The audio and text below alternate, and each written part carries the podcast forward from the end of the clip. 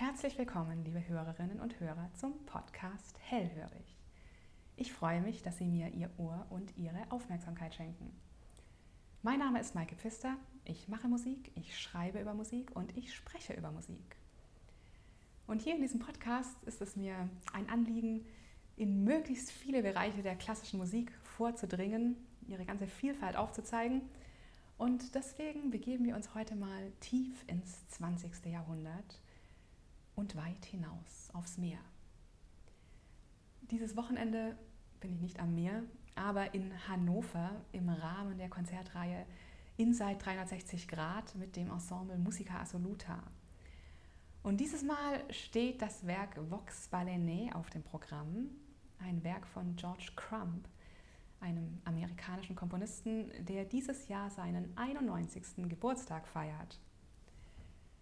Beim Studieren des Werkes da fiel mir immer wieder ein Satz meines einstigen Musiktheorielehrers ein. Ich muss dazu sagen, wir haben in unserem Musiktheoriestudium viel über Musiktheorie geredet, aber auch viel über anderes. Und dieser Satz ist aus der Rubrik des anderen. Er wurde mit Inbrunst vorgetragen und ging folgendermaßen, der Mensch ist ein Pups innerhalb der Erdgeschichte. So in etwa. Also diesen Satz habe ich mir auf jeden Fall gemerkt, im Gegensatz zu manchen Begrifflichkeiten aus Heinrich Christoph Kochs Sonatentheorie. Naja, also dieser Satz kam mir jetzt auf jeden Fall wieder in den Sinn, denn in George Crumbs Stück Vox Valene, da geht es um die verschiedenen Erdzeitalter, beginnend mit der Erdurzeit, dem Archäozoikum oder Archaikum, das vor fünf Milliarden Jahren ansetzte, die Zeit, in der sich die Erdkruste bildete.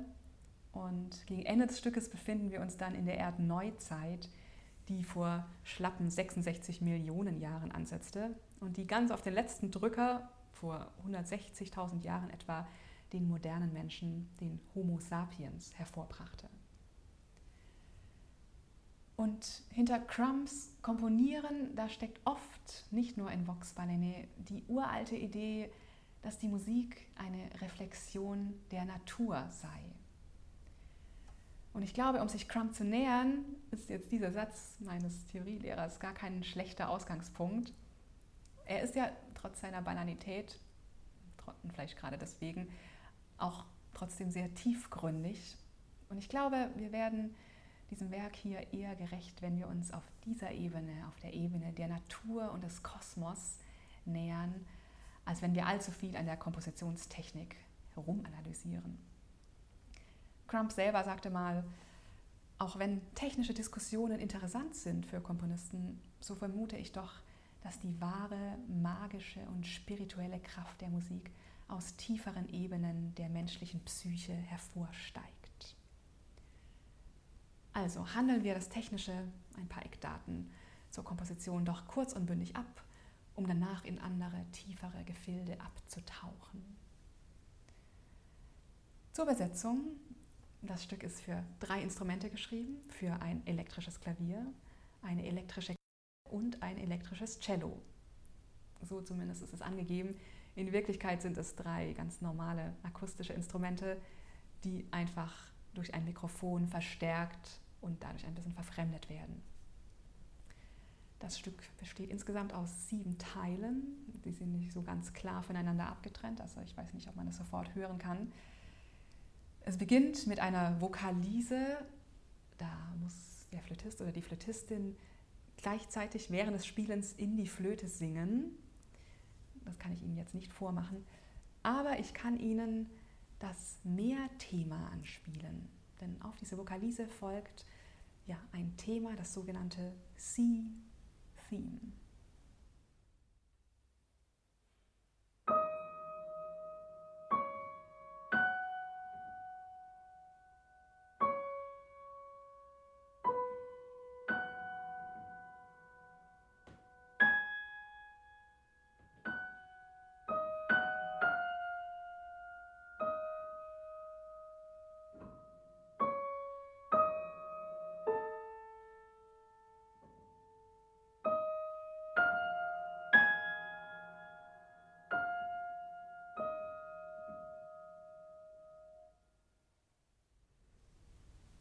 Das ist das Mehrthema, das bei Crump dann von dem elektrischen Cello vorgetragen wird.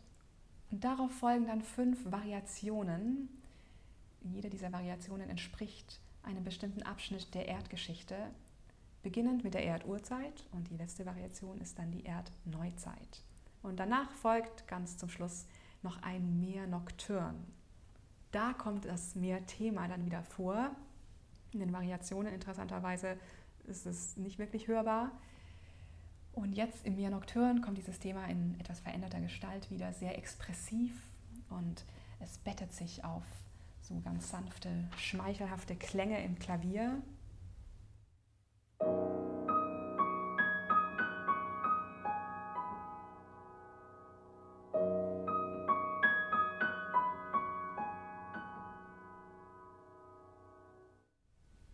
Darüber erstreckt sich dann in Cello und Flöte dieses Mehrthema. Wir kommen später noch einmal darauf zurück. Ja, also alles, was ich Ihnen gerade so vorgespielt habe, das klingt doch recht angenehm, vertraut. Es ist aber überhaupt nicht das ganze Stück über so. Also es kommen viele Klänge und Geräusche vor, die sich, glaube ich, nicht so ohne weiteres zuordnen lassen. Also wo ich zumindest nicht sofort die Klangquelle hätte benennen können. Zum Beispiel kommt dieser Klang vor.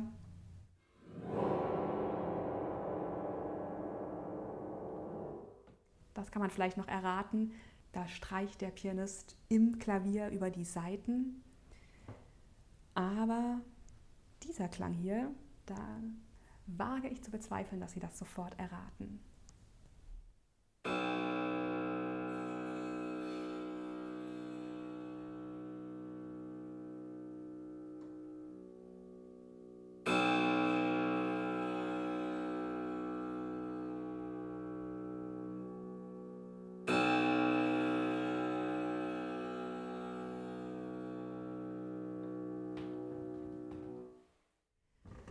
Ja, also was ich gerade gemacht habe, ich habe die Seite angezupft und dann eine verbogene Büroklammer an die schwingende Seite gehalten und dann entsteht dieses Geräusch.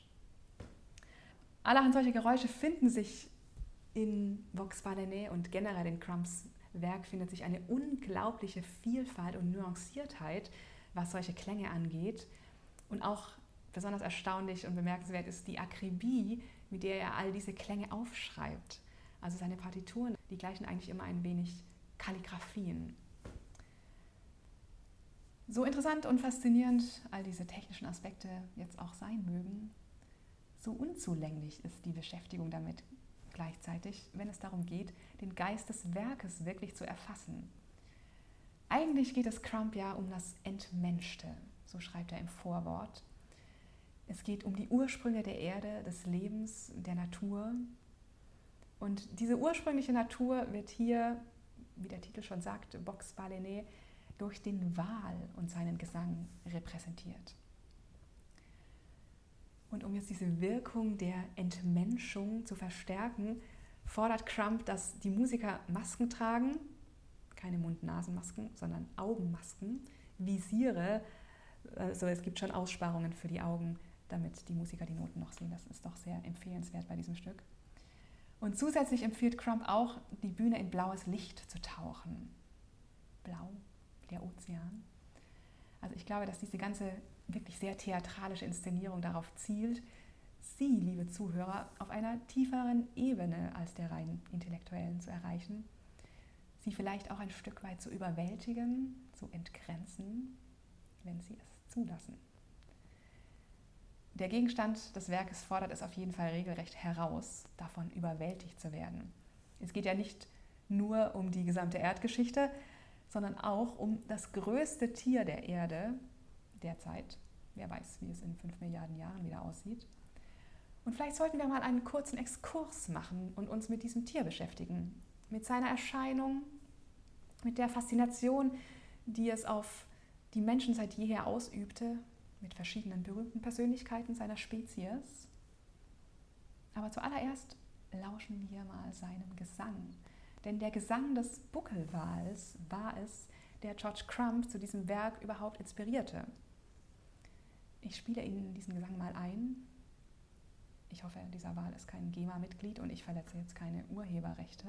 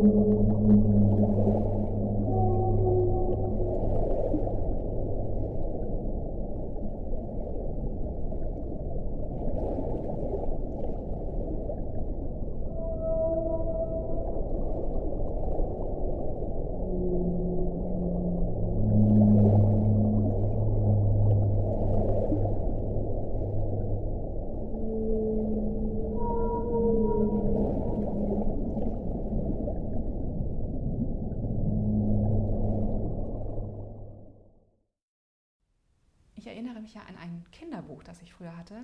Da war ein abtauchender Wal abgebildet. Also man sah nur noch die Schwanzflosse über der Meeresoberfläche. Und daneben war so ein kleines Boot, ein wirklich winziges Boot im Vergleich. Und dieses Bild hat mich sehr fasziniert, das hat sich mir sehr eingeprägt. Denn es war für mich so unglaublich, dass allein die Schwanzflosse eines Lebewesens größer ist als ein ganzes Boot mit einer ganzen Mannschaft ja, also auch räumlich gesehen ist der Mensch in manchen Zusammenhängen ein, eine Winzigkeit. Die Größe des Wales ist wahrscheinlich maßgeblich dafür verantwortlich, dass der Wal die Menschen seit jeher so faszinierte. Aber auch die Tatsache, dass man ihn nie wirklich sah. Also heute kann man ihn sehen auf Aufnahmen, aber bis vor kurzem war das ja nicht möglich. Und im Jahr 1851, als der Roman Moby Dick von Herman Melville entstand, da gab es definitiv noch keine Unterwasserkameras. Und der Erzähler, der sich einer Walfangmannschaft anschließt und hinaussegelt aufs Meer, er schreibt genau darüber an einer Stelle, über den Mythos Wal, der auch deswegen ein Mythos ist, weil die normale Landbevölkerung ihn niemals zu Gesicht bekommt. Und er mokiert sich ein bisschen über all die kursierenden Darstellungen des Wales. Er schreibt folgendes. Wohl haben Elefanten schon für ihre lebensgroßen Bilder Modell gestanden. Nie aber saß bzw. schwamm der lebendige Leviathan freundlichst für sein Porträt. Den lebendigen Wal in seiner vollen Würde und Majestät seht ihr nur auf hoher See, in unergründlich tiefen Wassern, und auch dort bleibt der größte Teil des Riesenrumpfes euren Blicken verborgen. Der große Leviathan ist die einzige irdische Kreatur, die ewig unporträtiert bleiben muss.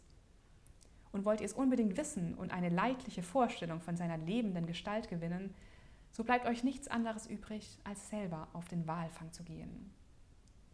Doch dabei lauft ihr ziemliche Gefahr, von ihm zerschmettert und für alle Ewigkeit auf den Meeresgrund versenkt zu werden. Weshalb mir scheint, ihr tut am besten, wenn ihr nicht allzu anspruchsvoll seid in eurer Neugier auf den Herrn Leviathan. Naja, ich glaube ja, dass gerade diese Geheimnisumwobenheit die Neugierde nur noch mehr weckt. Und im 20. und 21. Jahrhundert, wo der Wal ja dann doch sehr lebensecht porträtiert wurde, hält diese Neugierde immer noch an. Ich weiß nicht, ob Sie vom 52 Hertz Wal gehört haben. Es gab gerade wieder einen Artikel über diesen Pazifikbewohner in der Süddeutschen Zeitung. Das ist ein Wal, der seltsamerweise auf einer Frequenz von ca. 52 Hertz singt, was wohl ungewöhnlich hoch ist für Wale, weil Wale normalerweise auf einer Frequenz von 47 Hertz singen. Und es wird vermutet, dass er deswegen nicht hörbar für andere Wale sei und dass er deswegen einsam und abgesondert durch die Gewässer schwimmt.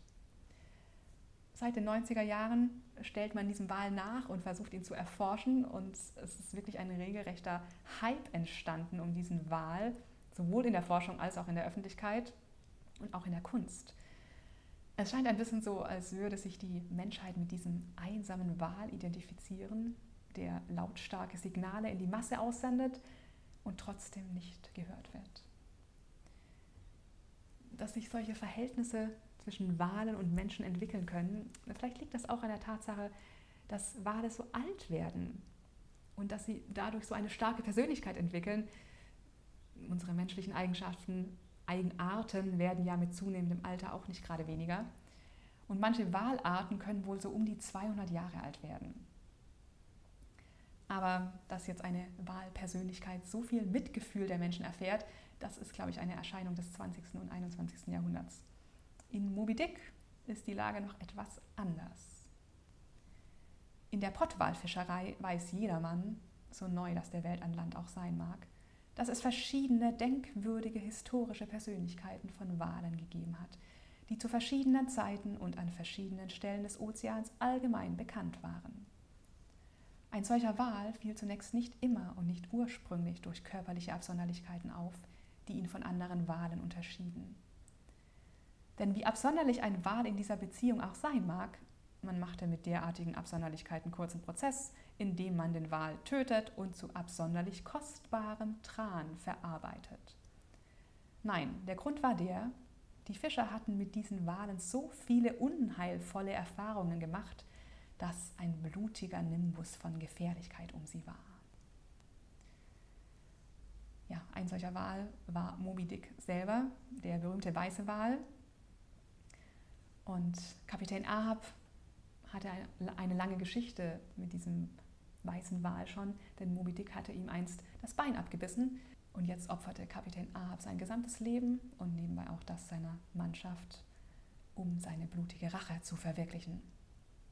Naja, ich würde Ihnen gern noch mehr aus Moby Dick vorlesen, aber es führt ein bisschen weg vom Thema. Denn zur Zeit der Entstehung von George Crumms Vox Balenae im Jahr 1970, da war der Walfang nicht mehr sehr salonfähig. Da ging es eher um den Schutz der Wale. Wale werden jetzt weniger als bedrohlich, denn als bedroht angesehen. Bedroht durch den Menschen, durch diese Winzfigur im Vergleich und der Mensch, den lässt George Crump in Vox Balenae zweimal auftreten. Es gibt Interpretationsspielräume, aber man könnte es so interpretieren. Denn in Vox Balenae, da zitiert George Crump zweimal ein Werk, er parodiert es eher, in dem es um den Menschen geht, in dem es um den Menschen und seine Evolution geht. Nämlich dieses Werk hier.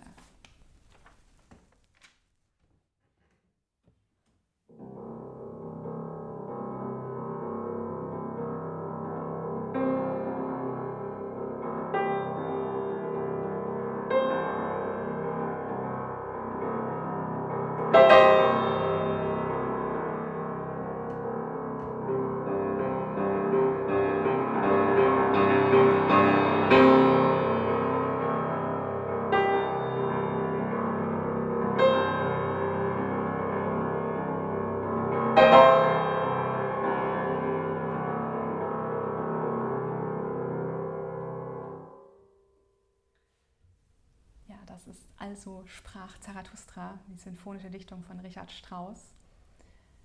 Und bei Crump klingt die Parodie dieser Takte ungefähr so. Ich kann es nicht ganz nachmachen, weil mir hier die elektrische Flöte und das elektrische Cello fehlen. Aber es passiert schon ziemlich viel im Klavier alleine.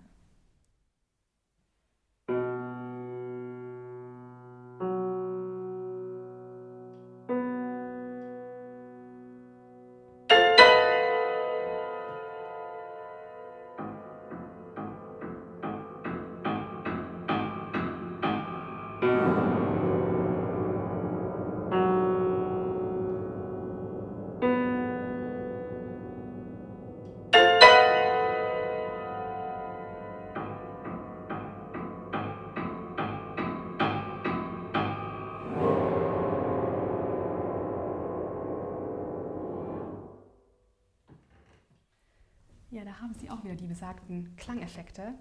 Alles auf dem Klavier gemacht, beziehungsweise im Klavier.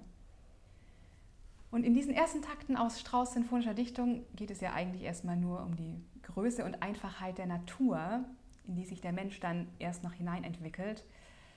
Also vielleicht war es auch diese Idee, die Crump hier in sein Werk aufnehmen wollte. Und es geht doch nicht um das Auftreten des Menschen, Immerhin erscheint das Zitat einmal schon in der ersten Variation, also in der Erdurzeit, wo der Mensch noch fünf Milliarden Jahre entfernt war. Ja, aber das bleibt Ihrer Fantasie überlassen, wie Sie das interpretieren. Fünf Milliarden Jahre später sind wir dann also in der Erdneuzeit. In Vox Balenae dauert dieser Prozess keine 20 Minuten. Die gefühlte Zeit beim Hören aber lässt sich, finde ich, nicht in Minuten benennen. Vor allem gegen Ende des Stückes inszeniert Crump nämlich die Unendlichkeit im bereits erwähnten Meer Nocturne. Und bei der Gattung Nocturne, Nachtstück, da muss ich ja unweigerlich an Frédéric Chopin denken. Seine Nocturnen sind ja sehr berühmt und sie zeichnen sich dadurch aus, dass es diese langen Gesangslinien gibt. Gesangslinien in Anführungszeichen. Das sind ja Klavierwerke, aber diese Melodien, die sich da erstrecken, die sind wirklich sehr nah am Gesang gedacht. Und unter diesen langen Kantilenen gibt es oft solche wellenartigen Bewegungen. Ich kann Ihnen mal so einen Nocturne von Chopin anspielen.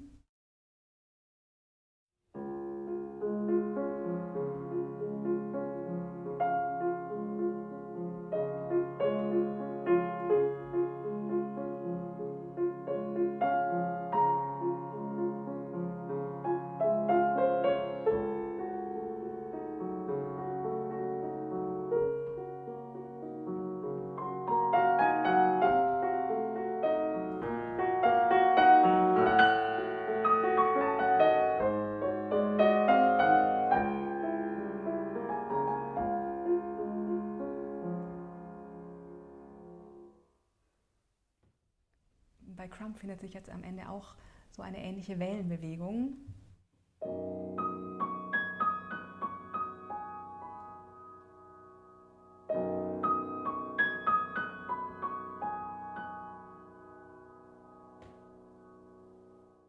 Und über diesen Wellen erstreckt sich dann das wiederkehrende Meerthema, zuerst im Cello.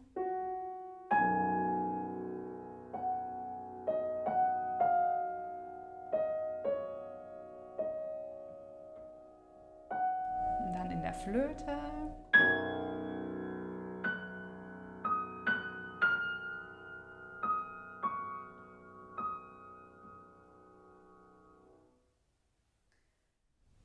Dass Chopin hier ein bisschen mit reinfunkte, das wäre nicht ganz abwegig. Denn Crump gesteht Chopin einen sehr prägenden Einfluss auf sich selbst zu. Und was ihn wohl besonders beeindruckte an Chopin, das war der Aspekt, er nennt es den Aspekt der Suspended Time. Also dieses Gefühl der aufgelösten Zeit, der Zeitenthobenheit. Und dieses Meer Nocturne zielt sicherlich auf Zeitenthobenheit, schon allein deswegen, weil es mit einer Pantomime endet. Also auf Aufnahmen ohne Bild soll es wohl einfach ein Fade-out geben, aber bei Live-Konzerten oder bei Videoaufnahmen sollen die Musiker tatsächlich nach Ende des Stückes noch pantomimisch weiterspielen. An welchen Stellen in dem Stück jetzt genau der Wahl reinfunkt, ob er überhaupt wirklich abgebildet ist in seinem Gesang, das kann ich Ihnen nicht genau sagen. Vielleicht zu Beginn in der Vokalise. Wenn George Crump über den Wahlgesang spricht, dann hat es auf jeden Fall immer etwas sehr Demütiges. Er bezeichnet den Wahlgesang nämlich als ein extrem hochentwickeltes, als ein künstlerisches Produkt und ich weiß nicht, ob man das von dem Gesang eines jeden Tieres behaupten könnte, auch wenn man doch jedem Tier dieser Schöpfung Respekt zollen sollte. Aber ja, beurteilen Sie selber, wie es um die künstlerische Qualität des folgenden Gesangs steht. Dieses Tier, das wird nämlich auch an einer Stelle in Vox Balene zitiert.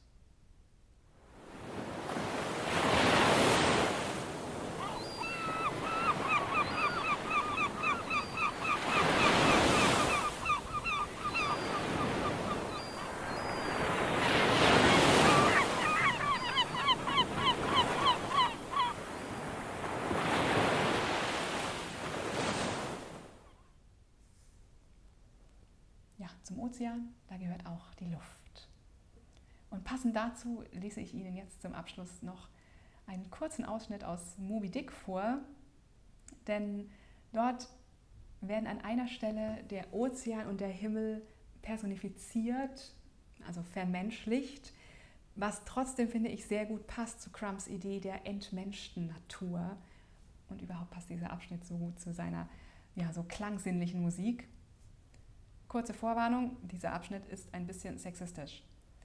Im 21. Jahrhundert würde ein Autor damit wahrscheinlich einiges an Aufsehen erregen, aber im 19. Jahrhundert, als Moby Dick entstand, da lagen die Dinge noch anders. Es war ein lichter, stahlblauer Tag. Die Firmamente von Luft und Ozean verschmolzen fast in dem alldurchdringenden Azur. Nur blickte die sinnende Luft durchsichtig klar und mild aus Frauenaugen, während der kräftige, mannhafte Ozean sich in lang rollender, starker Dünung hob wie Simsons Brust in seinem Schlafe. Hin und wieder auf makellos schneeweißen Flügeln glitten kleine Vögel in der Höhe, zärtliche Gedanken der weiblich sanften Luft. Doch auf und ab im Meere, in den blauen, abgründigen Tiefen, schossen mächtige Leviathane, Schwertfische und Haie, und sie waren die unruhigen, dunklen Mordgedanken des männlich unbezähmten Ozeans.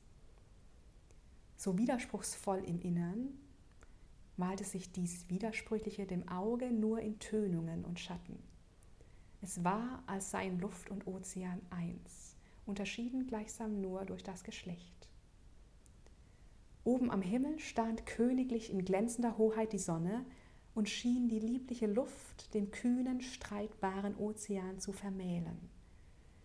Und über den Gürtel des Horizonts lief eine weiche, zitternde Erregung, wie man es oft hier am Äquator sieht, herzpochende Liebeserwartung, die süße Angst, mit der die Braut sich dem herrischen Gatten schenkte.